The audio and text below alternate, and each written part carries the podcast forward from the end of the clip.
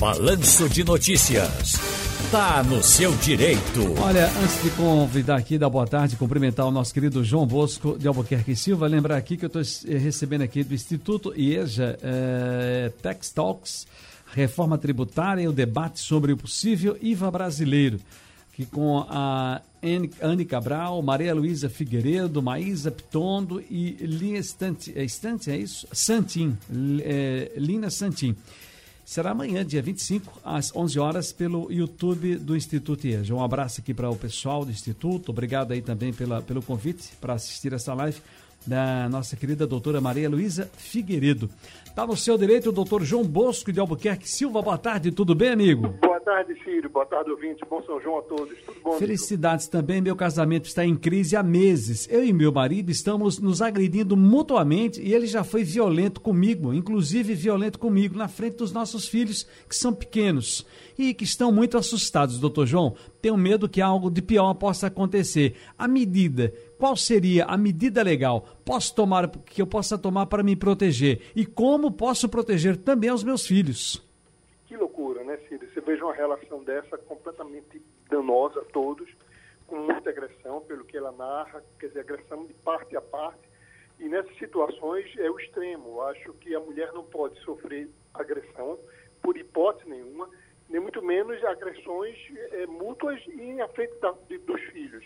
É importante que ela registre uma ocorrência, registre uma queixa na delegacia, na delegacia da mulher, pedindo a proteção, para que essas situações parem, porque não tem mais condições de viver junto diante dessas agressões permanentes. Em segundo lugar, ela tem que entrar com alguma medida judicial imediatamente para proteger os filhos, é, caso ela fique com os filhos, para que ela receba os alimentos, para que ela tenha uma segurança, uma residência, uma moradia, para que, para que ela possa proteger o filho, como também entrar, se não tem, se é casado, com o divórcio, se vive união estável, com a separação é, do casal, com a dissolução dessa união estável. Mas esse tipo de situação, Ciro, que muitas mulheres sofrem, que a agressão, é, é, a violência doméstica é muito grande, o silêncio, muitas vezes, da mulher por medo, por receio, de que não possa receber ou, ou não possa se manter, e muitas vezes ela se submete a voltar para casa por conta dessa situação, é péssimo, é terrível. Então, a mulher tem que ter essa segurança de que ela, ingressando na justiça,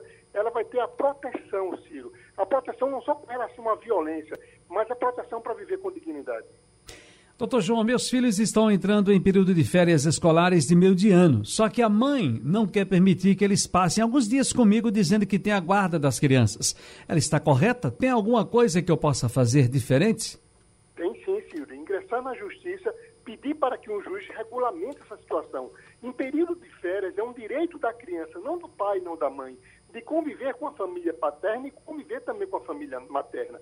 Então, nesses períodos, metade das férias fica com o pai e metade das férias fica com a mãe, para que essa criança possa vir brincar com os primos, viajar com o pai, é o direito de convivência, não é direito de visita. E nesse caso é importante que a justiça decida. Já que a mãe não quer deixar, poderia buscar o diálogo e chegar a um consenso, já que ela não quer, caminho é a justiça e o juiz vai definir não só as férias do, do meio do ano, mas também as férias do final do ano, feriados, data de aniversário, tudo, E isso é bom, porque fica uma regra estabelecida que os dois terão que cumprir. Daniel de Camaragibe, Cirão, boa tarde. Estou ouvindo você, doutor João. Meu caro Ciro, essa doença vai triplicar. Ontem larguei do trabalho às 19 horas e cheguei às 9 da noite preso no trânsito, sem falar aqui na rua só aglomeração. Xavier está no Recife dizendo: o, o, jornalista apresentador errou. Falou há pouco que hoje é dia do mel. Não é não. Hoje é dia da, o Dia Nacional do Mel, é dia 17 de março. E o dia do apicultor, dia 25 de dia 22 de maio. Ô, João, é, é, aliás, é, é, Xavier, desculpa, meu amigo, mas é porque está na folhinha do Sagrado Coração de Jesus, está aqui. Mas vale também a sua, a sua retificação. Vamos colocar aqui também, né? Já o Sidney do Rosarinho. Ciro, boa tarde, ouvindo o programa, sua conversa boa com o doutor João Bosco. É, haviam várias denúncias contra o governo Bolsonaro por corrupção, mas o fato da compra ilegal de vacina Covaxin é o mais grave de todos e pode derrubar esse governo aqui as pessoas falando e aproveitando para dizer e perguntar aqui o seguinte: é dia do aniversário de João Bosco? Não, meu aniversário é 25 de abril, Ciro, mas é, hoje é um aniversário de uma tia que faleceu há algum tempo, que, que eu tenho um maior carinho por ela. É um dia bonito, é um dia maravilhoso, uma data especial para mim, que sou do interior ali de Glória do Guitá.